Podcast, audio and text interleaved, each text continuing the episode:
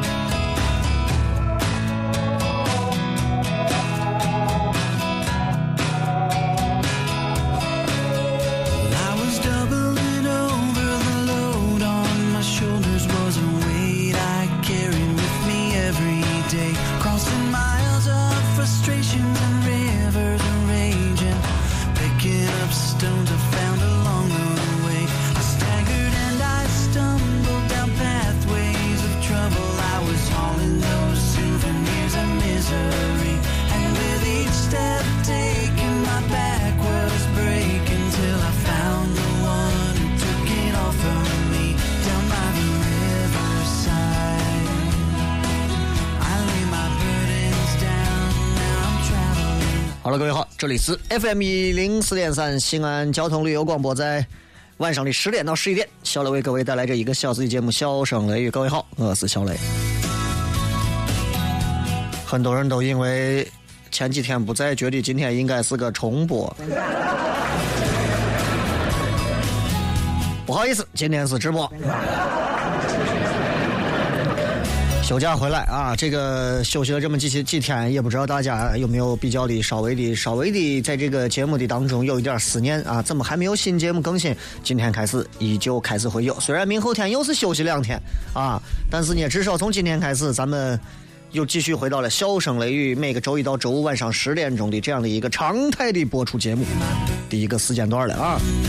所以今天晚上开始，各位微信以及微博，你们如果有手机或者登录微信、微博，赶紧有任何想要聊的话题。这一个礼拜没见，你们都做了些啥事情？你们都干啥？你们有啥想要跟小雷聊的？有啥想要跟小雷谝的？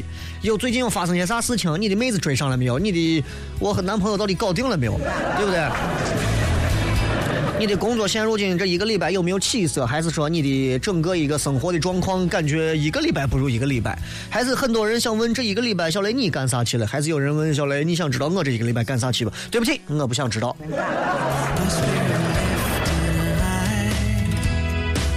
I found my freedom 呃，今天是礼拜五，咱们依照惯例，依旧是一个全程互动的阶段。当然了，我会根据大家在微博、微信平台当中的一些留言，来酌情的、适当的去聊一些有关于你们想知道我这一个礼拜都都干了些啥，有一些啥样别有。别具一格的一些经历的这样的一些事情，呃，你们可以通过问题的方式，也可以微信、微博都可以啊。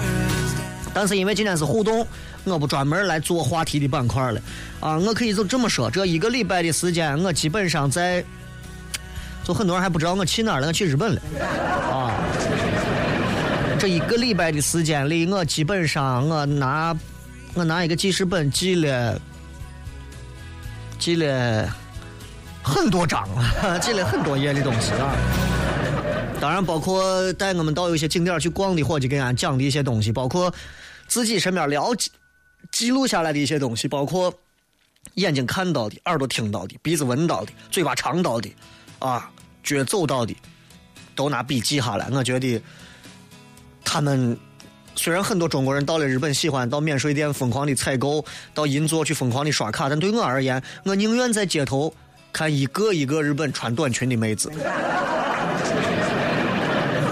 啊，所以总而言之，言而总之就是感触非常深，感慨非常多，呃，无限的感想，而且甚至是我觉得这一次时间有点太紧，我希望如果有机会还可以再去体验上半个月左右的一个时间，好好的去体验一下这一个离咱们中国几乎就隔了一个小小海面嘛，也不算多远嘛，从上海飞到日本也就是个不到两千公里的路啊，从西安到上海又是不到两千公里的路，所以你想一想，其实就这么近，但是这两个国家之间，从历史上到现在，我们有那么多相近的地方，我们又有那么多矛盾的地方。哎呀，我觉得去了一趟之后，发现就是真的，其实花的钱并不多啊。我指的是这个呃旅行费用、交通费用、飞机票呀啥的，其实花的钱并不多啊。你们不要天天为了切身买一个 iPhone 六，你们都可以去感受一下。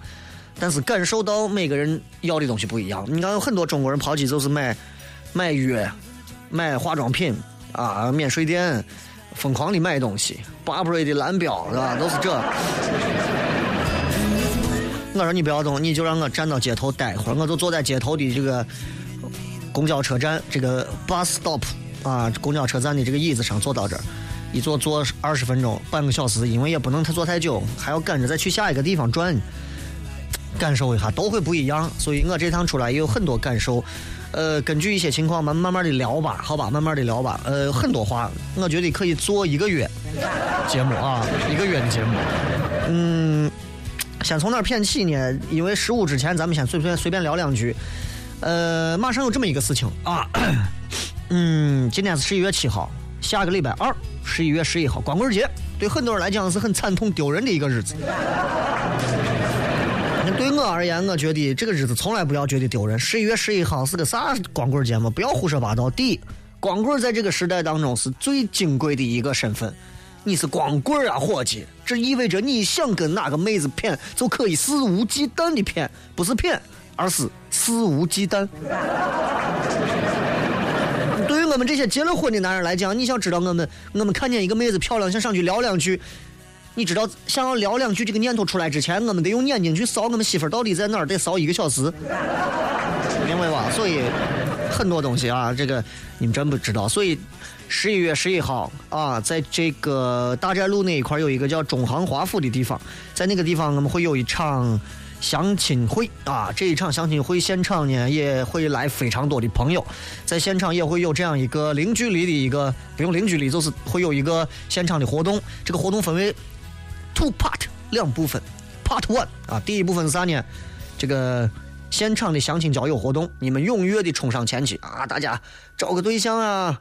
啊，对吧？然后认识个妹子啊，觉得哪个妹子不错，留个电话呀，这是你们自己的一个本事。上来做游戏不过是促进一个关系，当中有各种环节、各种小奖品，小磊会给你们来主持啊。另一个环节就是之后进入到另一个场合，也很近啊，也就是在这同一个场合里头，会有一场小型的插电的音乐音乐会，很有意思。这场音乐会，如果你们能搞定那个妹子，这场音乐会你们随随便便的去看就完了，很爽。我觉得。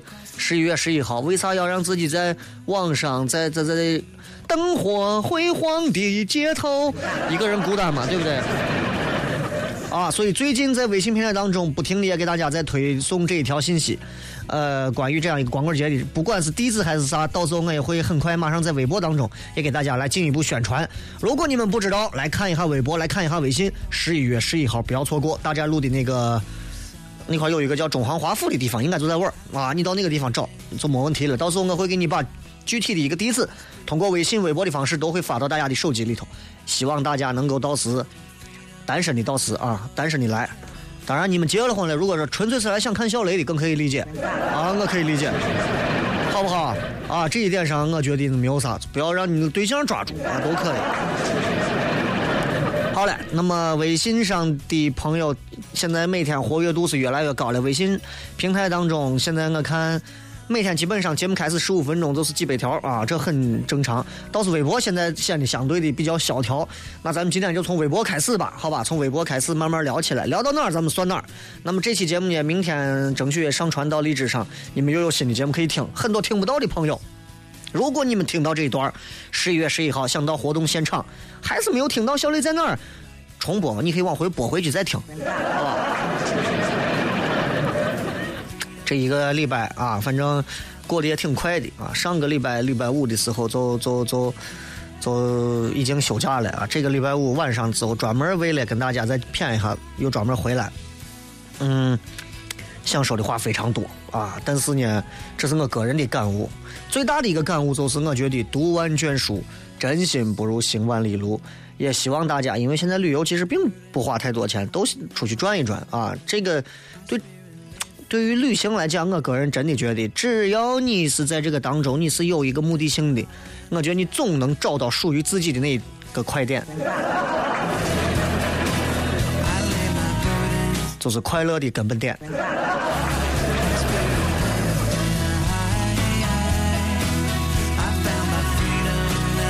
好了，各位，新浪微博啊，你们可以在新浪微博里头搜索“小雷”两个字，呼啸山庄的那个呼啸，雷锋的雷，雨田雷，口述笑雨田雷啊，也可以在微信当中直接添加好友里搜索“小雷”两个字，找到小雷个人微信平台当中也可以有微社区，我们会在这几种方式里面逐一来跟大家来进行互动。好了，稍微休息一下，广告之后马上回来，笑声雷雨。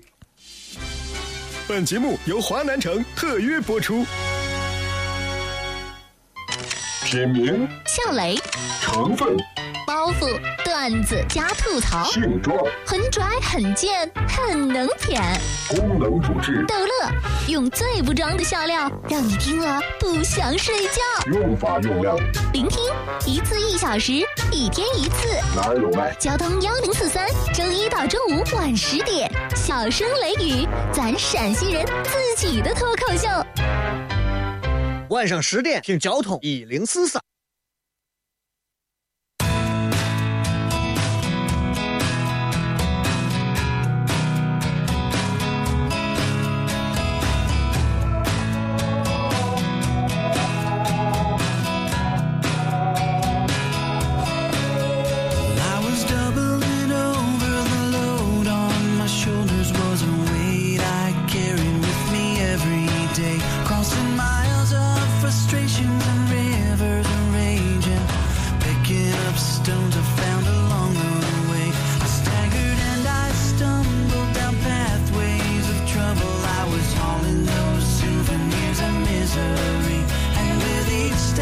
欢迎各位继续回来，笑声雷雨。很多朋友也不知道如何来收听网络直播。那么目前呢，网络直播你可以在蜻蜓上尝试一下，蜻蜓上应该可以搜索到，但是呃可能没有那么清楚，但是应该也能听到啊。呃，大家可以尝试蜻蜓 FM 上搜索一下，呃，西安交通这几个字，西安交通旅游广播，然后就可以找到一零四点三。这个伊布拉希莫维奇就说：“蜻蜓可以听到直播，谢谢啊。”要青菜不要肉，雷哥，你说女娃找对象该找啥样的呢？不要只说你那种，说几条重点。那么很简单，一个女娃找对象，第一，眼顺，我不叫顺眼，叫眼顺，就是你眼睛大眼看上去你就觉得顺当，哎，看着穿着你没有啥想挑的。你知道现在社会是一个吐槽社会，你看一个人。你就莫名其妙就想骂他，那么这样的人，你可能跟他永远也成不了所谓的朋友啊。所以，你看到一个男娃，莫名对他有好感，或者说不反感他，这是第一步。看他长相，竟然找不出来吐槽的地方，哎，那可能有可能。第二，第一个是眼顺，第二个，哎，对不起，我忘了第二个啥了。啊，第二个是眼界，对，第二个是眼界，为啥呢？一个男娃很重要的就是在第二点上，因为一个男娃的眼界决定了你们今后的生活质量、高度和水平。这个男娃觉得十块钱的小火锅每天带你吃，他很满足。那这样的人，除非你也觉得很幸福，否则你，我建议你就不要信了，因为你们的生活也就是十块钱的指指标。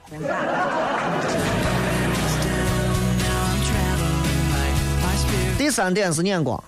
眼光这一点来讲的话，我需要你带着这个男娃逛街时候，让男娃给你看男娃会逛哪些地方。你说男娃光是逛行政园步行街，我底下；男娃是逛中大国际，男娃是在淘宝上老逛的。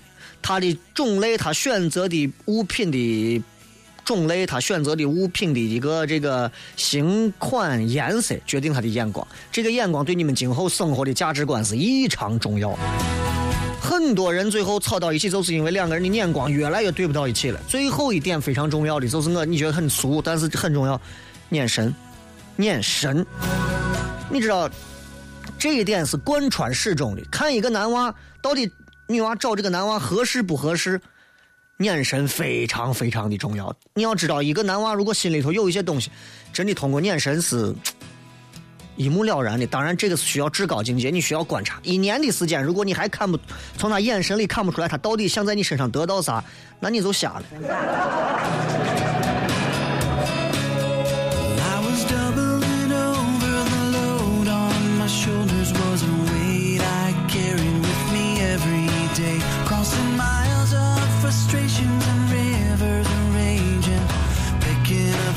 啊，很多朋友可能已经通过蜻蜓 FM 的方式，可以在这个时间段里头直接听到直播。如果能听到直播，恭喜你们！我等一下也试一下，用听蜻蜓来听一下，看一看这个。一会儿我放一首歌啊，听一听，看这个感觉清楚不清楚？你们可以给我反馈一下。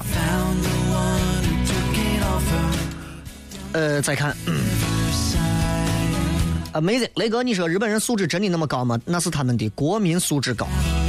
我最近一直在思考一个问题：到底是日本人的素质高，还是他们的国民素质高？最后我得出的结论是，我们的素质太低。但是你知道，由于谈论日本这样一个国家，在在咱们国家这个地方是一个非常特殊的一个感觉，所以我会非常的谨慎，因为很多话语你知道，有些听节目的人，他们不会关注你的节目精彩不精彩，他们关注你出不出错，出了错之后，他们有可能，有可能就可以，他们也加官不了，也进爵不了，但他们就有可能，就通过某种方式，得到他们达成他们卑鄙的一些夙愿，你知道，很讨厌。你跟一个做节目的人天天过不去，没办法，节目火嘛，啥人都听。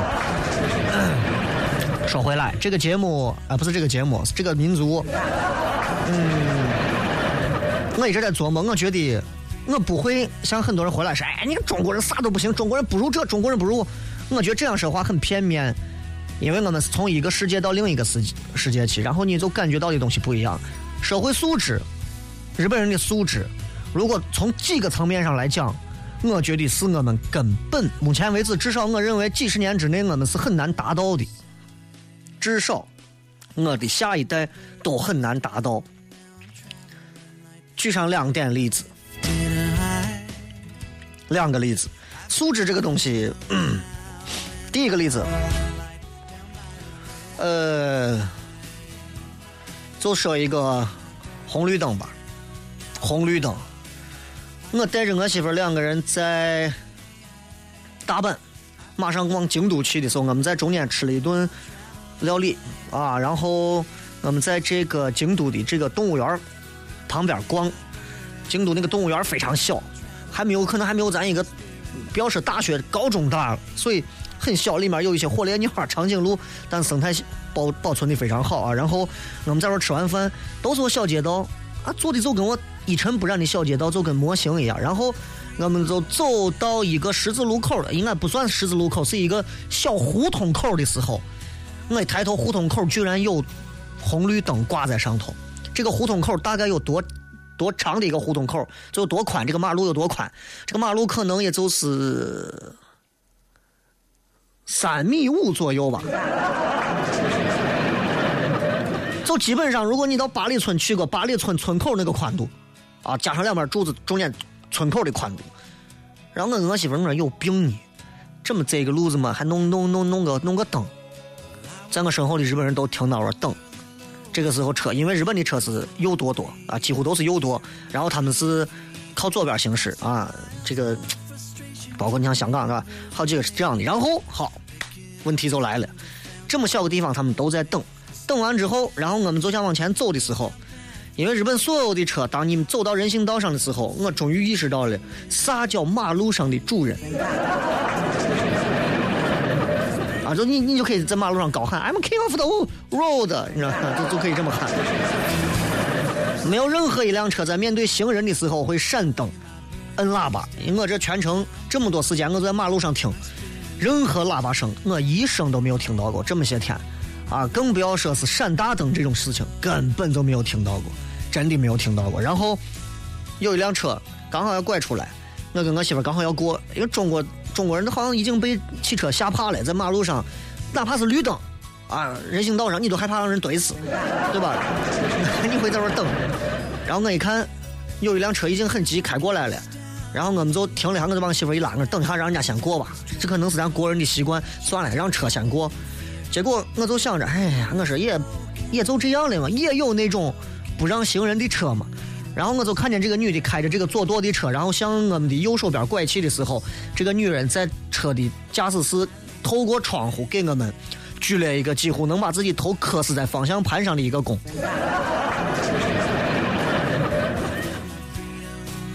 我我当时不知道说啥。这个东西场面你一定要想设身处地的想一想，因为只有我们三个人，就没有别人了那会儿。然后第二个就是他们的微笑，这一点素养我觉得很可怕的，非常可怕，极极其可怕。从我坐飞机下飞机开始，我从里头拿包准备出来，有一个日本男人先走，我就听着我说让他先走，他给我鞠了一个四十五度的躬开始，我都觉得这个民族的人一定在演戏。然后没有过很久的时候。我发现，从下了机场开始，所有从过安检，当然过安检的人要求就是包括过海关，他们这些人可能会稍微面部表情稍微会严肃一点一旦到了酒店啊吃饭的地方啥地方，所有街上人，你只要看服务性行业的，你跟他们干问他们啥，包括八十岁的老太太，二十岁在街上站的，我穿的跟我就跟我。水冰月什么一样的那那美少女在马路上到处发传单的干啥的？见到你的时候，包括在机场推行李的，我长得很卡哇伊迪斯奈的那种小姑娘，我专门跟我媳妇儿我说我盯着那个女娃看，那女娃一看我，非常低头，然后就来了一句什么什么什么什么嘎吱嘎啦啦啦啦，就那种，然后然后然后低头鞠了几个躬。他们真的会笑，他们真的会鞠躬，然后我就反思我自己，在这么漫长的生活的过程当中，我到底给身边的人们笑过多少回？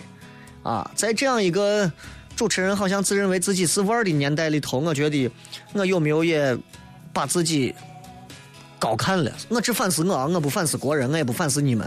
然后我会想，我能不能今后多给身边人多一些鞠躬，多一些微笑？平心而论，这一个礼拜的时间是我。这三十来年里头，我觉得鞠躬和微笑最多的时候，都会给你微笑。你离开他们会给你低头鞠躬，你走开他们，反正我可能说的有我自己主观的一面，你们也可能碰到过一些也不好的，当然也有不好的啊，我也见到过啊。但是，嗯，几乎百分之九十九都是这个样子的。这这这一点上，我觉得他们的微笑标准，包括有一个男的坐在电梯口给我们摁电梯。哎，我看了马西达，阿里嘎多哥大姨妈，就就，你就觉得觉觉得他笑的就那个假的，你就想抽他。可是人家从头笑到尾，你没有任何脾气。然后只要你从酒店离开的时候，所酒店大堂的经理连着他搬行李的所有人暂定鞠躬低头招手，直到你的车看不见为止，他们才离开。素质。这点东西要从童年说起，要从教育说起，所以能说的东西很多，就先说这么两个啊。按照说十一月十一号相亲会在哪儿？啥形式？谁都可以去，还是有要求？给大家说一下，我就来了，我要看雷哥，看雷斯，顺便相个亲。欢迎，没有任何要求啊，性别取向只要正常，单身，适龄范围内，稍微把自己收拾一下，弄得稍微漂亮一点，化一个妆。说到化妆，我突然又想说一句，日本女人。我就没有见过一个不化妆的，因为我逛跟他们这些去的一些老头老太太逛是截然不同的。我逛，我就仔细的观察，我到低端的卖章鱼小丸子、seven eleven 的店里头，卖手办的店里头，啊，卖电器的店里头，卖卖什么 Burberry、香 Chanel 的店里头。高端的店里头，中端、低端店里头，我都去看了。街头我还专门拿手机拍了十分钟、五分钟、三分钟，就连续走路的街拍。没有任何女娃说是素颜上街，而且日本女娃的妆真的要好好给中国的女娃上一课。她们化妆，用我给我媳妇说的话，而且我媳妇异常赞同，就是我感觉每一个日本女娃走来，有长得非常漂亮的，有长得一般，有长得也有我牙长得不整齐的我，但是。所有人走过来也化化妆走过来，你就感觉像是一本接一本的瑞丽走过来。而且日本女娃她们的这个，就是我我外行啊，我觉得她们的第一个印象很深，她们的这个腮红画的很很可爱啊，每个女娃都会画一点小腮红。第二个就是她们，我觉得她们的眼睛画的都很好，眼妆画的非常好，也可能跟从小有关啊。包括我们到酒店吃饭，最后他们是家族产业，这个酒店。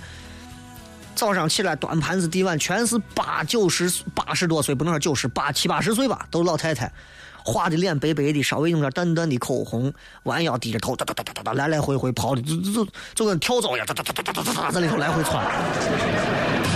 啊，你给他把路一让，他把你阿里嘎多ございます呢，啊，你你给他把路一让啊，空包啊，什么什么空尼基哇的就来了。 很吓人啊！这一点上确实，我觉得，所以你们化着妆过来，这个活动希望大家都化着妆。你不化妆，总我觉得，其实真的也是不尊重自己，更不尊重男人，对吧？男人就不要化妆，打死你！失血葫芦娃啊，说不是吧？今晚竟然是直播，算是对我这个饿着肚子刚下班的人最大的一个慰藉啊！突然浑身瞬间满血啊，满魔！雷哥对雷哥如此敬业的精神再度膜拜的五体投地。雷哥弱弱的问一下，去岛国感觉咋样？有没有比较特别的经历和段子？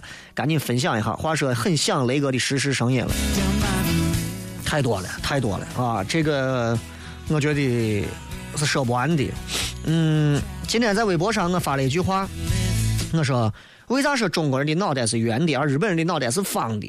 今天晚上跟大家谝一谝，的的确确如此。我们在一块谝，最后得出这么一个结论：因为在中国社会，我们会觉得圆会想到很多词，圆润、圆滑啊、圆通等一等，就是我们会觉得圆的方便滚动嘛，对吧？到任何时候，我们到哪儿，任何方向我们可以随便走。但是换一个角度来讲，圆的也是最没有原则的。有风，你篮球放到地上有风，吹着就走了。而且圆的是永远不可能，你除非马戏团的啊，你见过把篮球能一个一个堆，最后堆着盖楼吗？不行。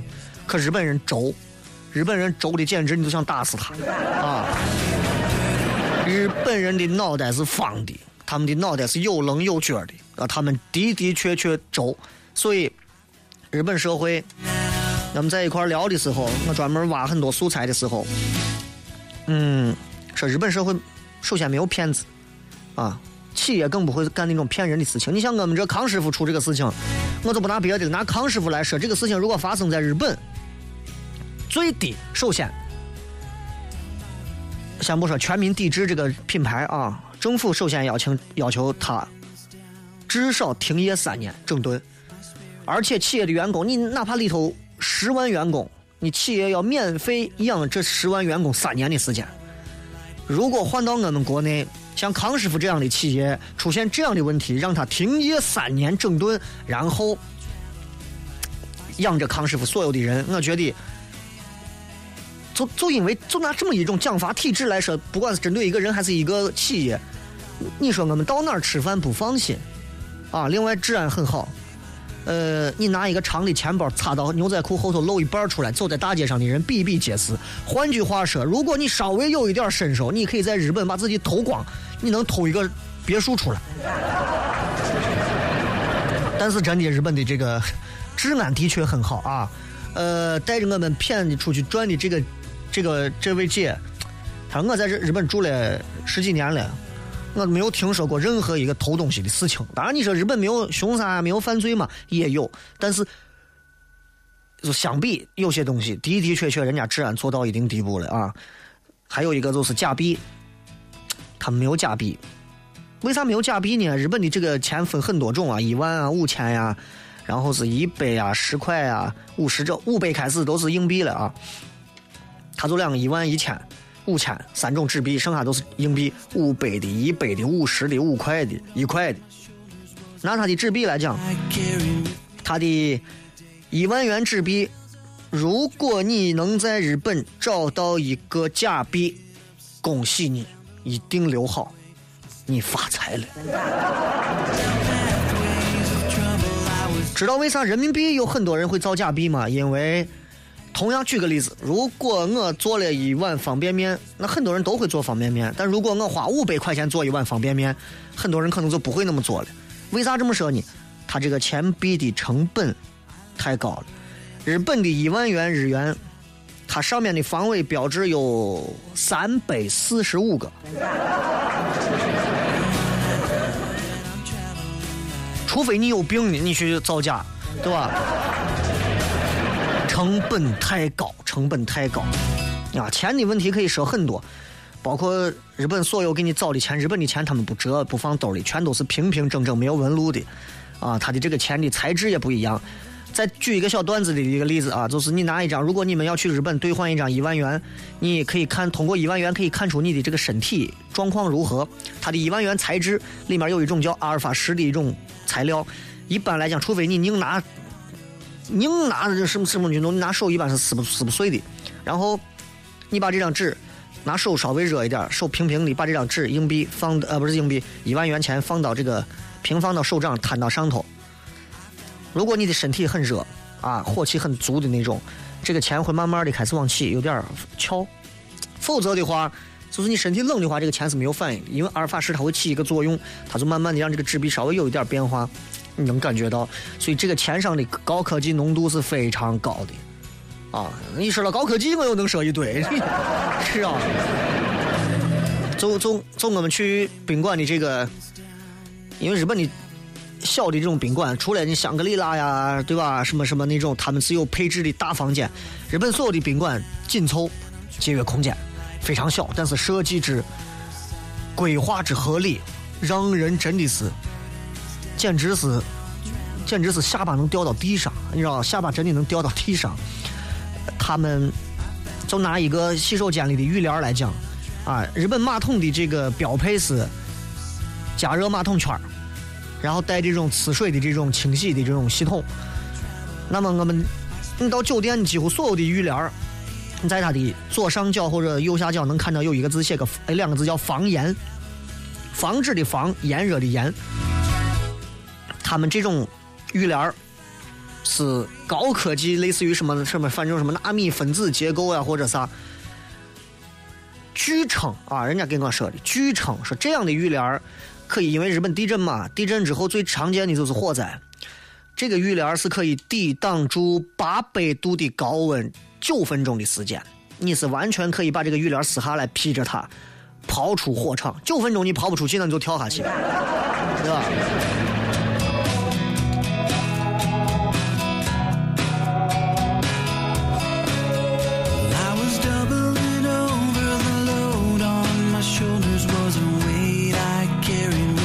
爱过伤痛，雷哥好久没有留言了。你说我喜欢一般一个女生，长得挺可爱。哥们儿说你喜欢就去追，不要让自己后悔。但我觉得喜欢就一定要得到嘛？埋到心里多好，你说是吧？对着你，你说了反而你今后上班上学更阴影了。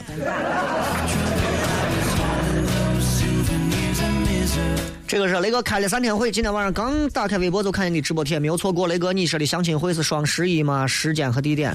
大三路那块有一个中航华府，你们通过微博和微信都可以看到。微信我已经连续推了好几天的信息了，如果你们根本不点，那也不能怪我啊，给你们谋的是福利。这个醉了说，雷哥，日本的饭咋样？嗯，日本的饭拿米饭来讲的话，我没有吃到过那么好吃的米饭，可能是我吐锤了，但是。日本的米分两种，你在麦德龙啊能买到日本米，但是他们分两种，一种是就是出口的，出口的米，比方说一百块钱一袋儿，国产米他会专门标出来，国产米，国产米可能是四百到五百元一袋儿，原因就是他们国产的米质量真的很好。我在日本总爱吃他的米饭和拉面，日本的米饭简直要人命，那个米饭吃到嘴里真的是颗颗饱满，粘度适中。非常好，然后他们拿这东西过来浇什么味增汤呀，而且他们全日本只有一家是制造纳豆的地方，他们早饭专门有个小盒，给你配个纳豆，嘣嘣嘣嘣嘣，就给你在那吃。哎呀，所以我媳妇总爱吃纳豆，因为我闻不惯臭袜子的味道，所以。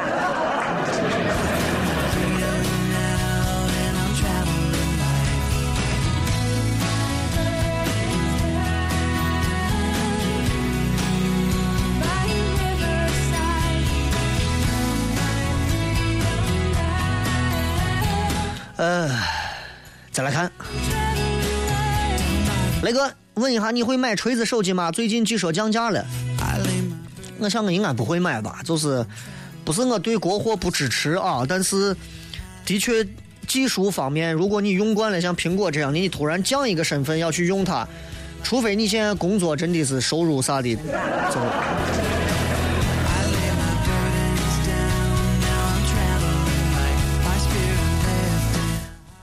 分一之北京说：“雷哥，年假这么快就完了，有没有遗憾呀？最近 APEC 啊，北京的天真是蓝呀，Air pollution eventually controlled，这是新的有意思的解释啊！马上就要考试了，大四考完就基本没有事了。你说还有啥办法能让一个懒惰的人不那么懒惰吗？老听众第一次听直播，呃，年假结束很正常。对我来讲，我觉得工作更能给我带来更多的兴奋点，而且你陪你媳妇出去购一次物，把所有的卡刷爆之后，你回来更想上班。”北京的天的确蓝，也遭到了很多的吐槽，也好像有外媒也在说，北京好像为了这一次的 APEC 会议啊，也是拼尽全力的保护环境、治安等等。但我觉得这没有啥，给大家给所有外宾一个良好的环境，这是对的，对吧？但是希望全中国都能保持那样的天气，因为我在日本没有见到任何的雾霾，天天在这洗肺呢。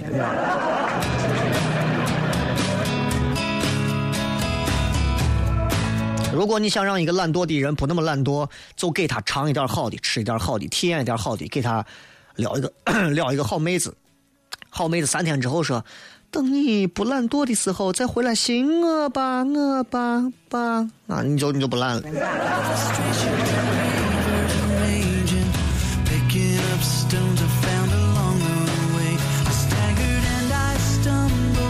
这个 Eternal 说梦不醒啊，雷哥跟女朋友分手一个月，但是没有没有但反而越来越想念，我就想一直等下去，总有一天他会回来。雷哥能给我小小的鼓励吗？鼓励我给不了你。如果你想让我给你鼓励，那就是很简单啊，很简单。啥你啥意思呢？冲上去，直接冲上去，告诉他喜欢他。我给你一个小，就是一个小建议，就是当你放不下的时候，不如用行动把所有的放不下转化为行动，直到现实把你打击的不想再行动的时候，念头也就渐渐的淡掉了。不要留念想，把所有的念想转成行动，哪怕让人家在人家眼里你不要脸，在人家眼里你厚颜无耻，没有关系，去追，最后你不会后悔，你会落得一个一身干净不后悔的这样一个局面。So boy 说东京到底热不热？我没有去过，雷哥你不要骗我。东京 not very hot。啊，我去那几天，反正一一年四季都感受到了啊。富士山上我风能有九级风，能把我吹死。然后到这个东京啊啥地方，基本上你也看我拍的相片一个短袖出去之后，差不多啊。晚上白天稍微冷一点，套一个薄衫。而且我去的这一个礼拜应该是日元汇率最低的时候。日本基本上就是，哎，日元咋分呢？因为我现在脑子里头都是日元汇率。一看，哎，老板方便面多钱？五块五，五块五的话换成日元那就是一百，就成就成热了，你知道吗？所以，呃，当时最便宜到五点三，一人民币换五点三日元。那么，我在这来回逛啊，早晚逛的时候，你搭一个小薄衫儿，哎，你你就，哎，我怎么聊到日元了？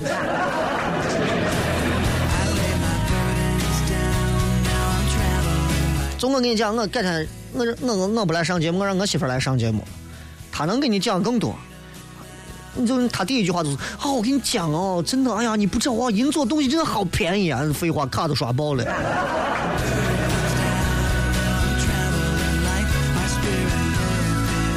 这个张小璐问说：“你想知道那个帝王蟹多少钱？”啊，这个这个帝王蟹啊，啊，很多人跟我说蜻蜓现在蜻蜓的直播非常好，蜻蜓的直播蜻蜓 FM 啊，直播非常好，很舒服，大家可以通过蜻蜓 FM 来收听。那么 那个帝王蟹一万最低一万日元，最少一万日元，也就是人民币也就是个六百块钱左右啊。脸盆大呀！我跟我媳妇俩人最后吃到最后，把几个腿，掰个腿，里面的肉抽出来，一根金华火腿。这就相当于你先吃了几乎八个金华火腿的肉之后，蟹壳你还没打开。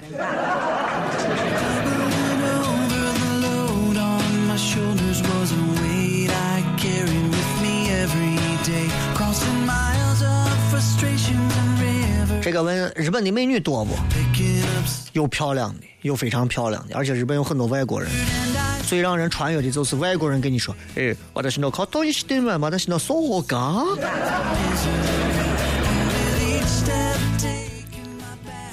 在日本，切记不要讲英语，因为他他们会把你逼疯。你知道，晚上的时候我们逛到周围找了一个 Seven Eleven 的便利店，我跟我媳妇儿，我媳妇儿拿了一份塑料盒子装的沙拉，非常新鲜。他说呀，这个能不能拿微波炉加热呀？哎，问一问，一看两个小伙长得跟中国打打工的大学生一样，过去我说 Excuse me，Can you tell me？然后就给他讲微波炉如何。他呃。他就用用手摆了一个叉，你知道，用胳膊摆了一个叉，然后最后我就告诉他我说，this one，看，that one，有，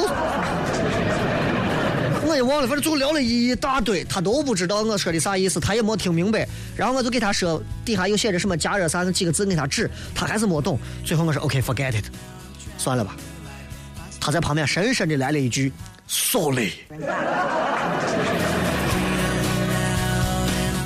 Sorry，Sorry。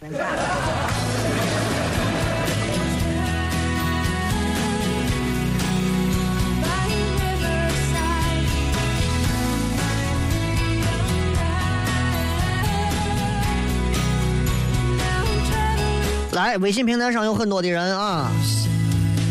小雨说：“我的神啊，雷哥，你回来了，又可以听节目了。我想我的女神了，你想你的女神了，关我啥事？”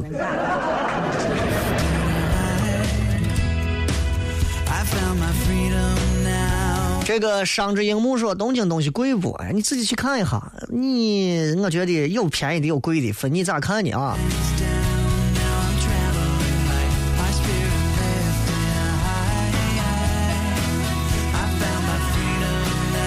看，我就知道一定会有这种人来说：“雷哥，崇洋媚外了，不要长日本人的气势。”我觉得你你到一个国家体验一个国家的文化、人文，然后去感受这个国家的优点，我觉得回来之后对自己的言行举止是一个反思。你说你去趟日本回来，你想救国救民，你是胡说八道，你对不对？但是我希望更多的人都可以去学习他们。我觉得有好的地方一定要学习，这跟长日本人的气势没有关系。你这个狭隘的小人。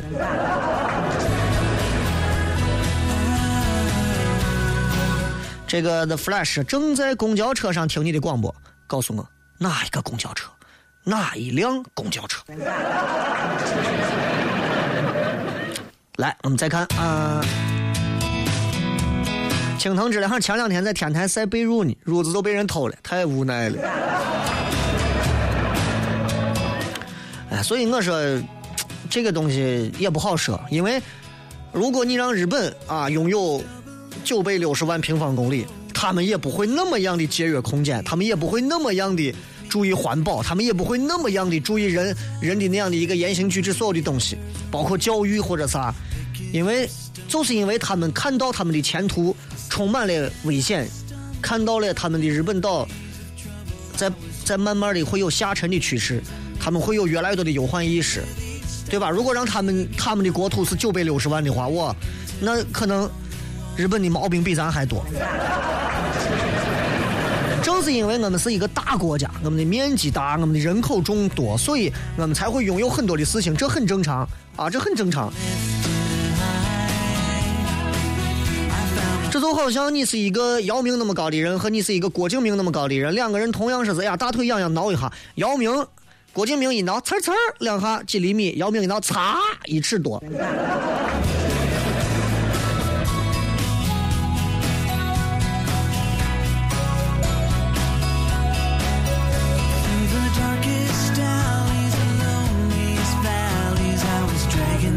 这个董凡说：“听说日本人都很守时、很自律，从不乱扔垃圾、随地吐痰。通过你的观察，是不是这样的？干净，干净的，我找不到任何一点垃圾，我没有找到任何垃圾。我尝试在公交车上坐到这个大巴车上，我想在两边路边找垃圾，我没有找到任何垃圾。所有的乡村也好，因为城市高楼太高，咱看不到所有的乡村那种房檐。我跟我媳妇说了无数回，我说他们的房檐一定天天拿水洗，怎么每个房檐那么干净？要不然有高科技。”要不然就是人家天天会擦洗，房檐上没有落过任何的东西，连一片树叶都没有，干干净净，就跟你要拍电影一样，就很奇怪。他们的垃圾分类变态。你到一个小区里头去，啊，就我们带我们这一趟过来的一个导游给我们讲，说是你到他们垃圾分类的地方，说日本日本民日本日本国的人他不要求国外的游客都遵守他们的这种分类的方式，但是你们打包成袋儿扔到一个垃圾桶就可以了，我们来分拣，他们会分拣到一个非常细致的，我专门拍了相片，在一个便利店门口，我拍了一个有十一个垃圾桶组成的一个分类的一个垃圾桶群。瓶盖子，瓶盖子上的纸，没有喝完的饮料，喝完的饮料，塑料袋，啊，然后牛奶，牛奶它要求你什么叠成，最后叠成一个小纸条，等等等等等。然后你到一个小区，因为我们这个导游现在在日本住啊，他在这个小区里头给他们分发的垃圾分类的这个说明书有五十多页，所以他们从小学生、幼儿园都知道垃圾该如何分类。矿泉水瓶子上的字。你仔细观察，它上面的字有一个小斜角撕开的，一撕，整个这串字就下来了，不像咱的什么康师傅呀或者啥，你拽断撕不烂，知道吧？撕下来，然后塑料塑料盖扔到一个地方，因为塑料他们要拿回去重新回收，他们有一个机器，这个机器非常牛的地方就是可以做到，呃，就是就是那那种叫啥，就是把这个塑料盖整个。嗯，用用多少来着？哦，拿几万个这种矿泉水瓶子的塑料盖然后在五分钟的时间里，他们有一个机器就可以把它做成一个冰箱的外壳。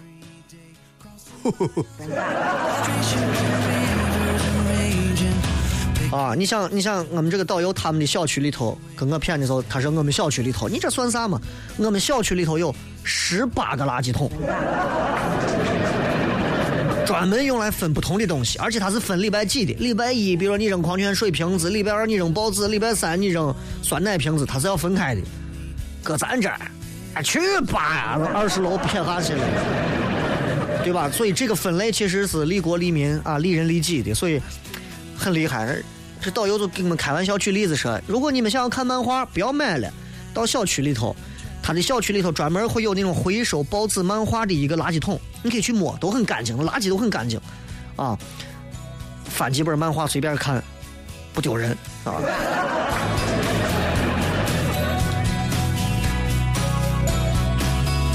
所以你说什么吐痰？没有听过吐痰的，抽烟有专门的抽烟区啊。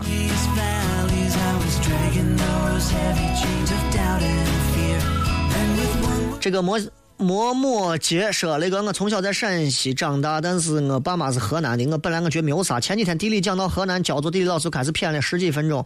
河南人河南的面不好吃，河南人造假，河南人长得没有陕西人看着憨厚老实。你说他得是没素质？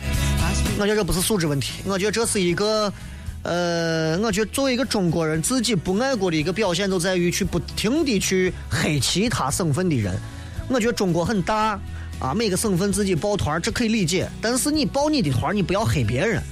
河南人，我在我身边虽然也有一些口碑说河南人有骗人的，河南人作假的，有这种话。但是我个人认为，这都是特例嘛。你说你谈个男朋友，男朋友把你抛弃了，你说这个世界上所有男人都是哈的，怎么能说都是哈的嘛？起码还有个我是好的，对不对？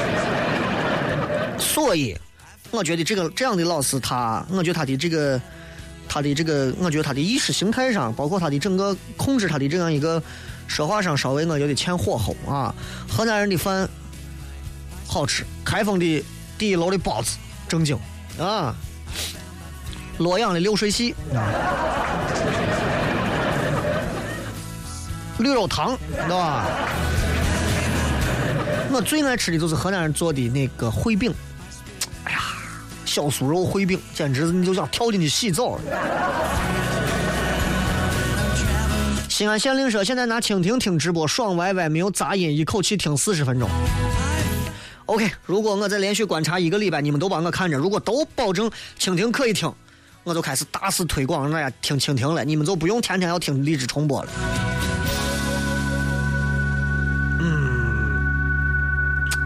来我们再来看啊。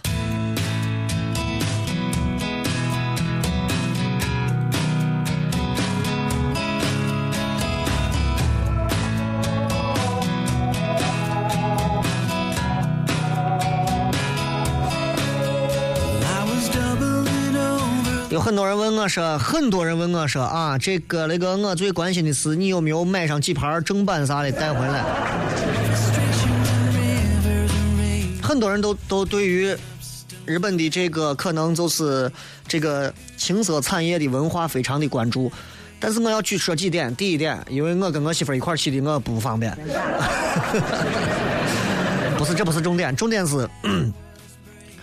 你包括你去问什么像苍井空啊，像这样在国内在宅男界里头应该是叮当当红红火的要命的这些人，其实日本至少百分之八十的人是根本不知道他们是谁，啊，根本不知道他们是谁，就他很奇怪，日本很火的东西中国人不知道，中国很火的东西日本人不的不知道。在结尾的时候我会放一首中国中国人可能很多不知道，但是日本很红的一个歌手，放一首他的歌给你大家来听一下，你们也不用。啊，日本人的歌我不听，狭隘的很啊。呃，到他们歌舞伎町一条街的时候，你就会看到啊，两边会有专门的这样的这种场所，他们也会有自己的一种合理化的东西。比方说，If you are a boy, you will turn left. If you are a girl, you will turn right. 他们会有分类的。这段为啥拿英语说呢？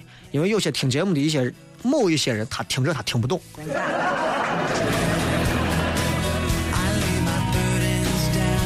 啊，我我一到晚上，我把日本的这个电视台全部打开，我在看他们的每一个节目。哇，除了付费频道啊，它有一个叫你们到日本遥控器上写着叫“有料放入”，“有料送入”是啥的？就是有料就是付费要有要给钱的，料子钱要给钱的啊，无料免费，有料送入，它的按钮上写个 “pay”，就是 “you must pay for it”，你必须要。付钱的，你可以在电脑板要有卡，一千日元塞进去，啪出来一张 TV 卡，塞到底下的机顶盒里头，你就可以在这样的付费频道里头看一些成人电影啊，成人的一些东西。这个是日本合法的，但是你就看日本的电视台，哇，电视节目啊，真的，哎呀，他他那个就像咱的这个购物频道一样，人家那购物频道里头这些人，具体这些表述我都不说了，卖的我产品啊，我看完我哪个都想要。最经典有一个镜头啊，我跟我媳妇两个人看到这一块，同时哦，从床上坐起来了。他推荐一个吸尘器啊，说了一大堆，这个吸尘器撒了各种东西，全部都能吸起来，全部都能吸的一点不剩，吸力非常强。他最后干了一件事情，他拿了两个保龄球，两个保龄球上都各罩了一个塑料喇叭的罩子，两个塑料喇叭的罩子是连在一起的，上面连到这个吸尘器上头，直接用吸尘器把两个拔起来。纹丝不动，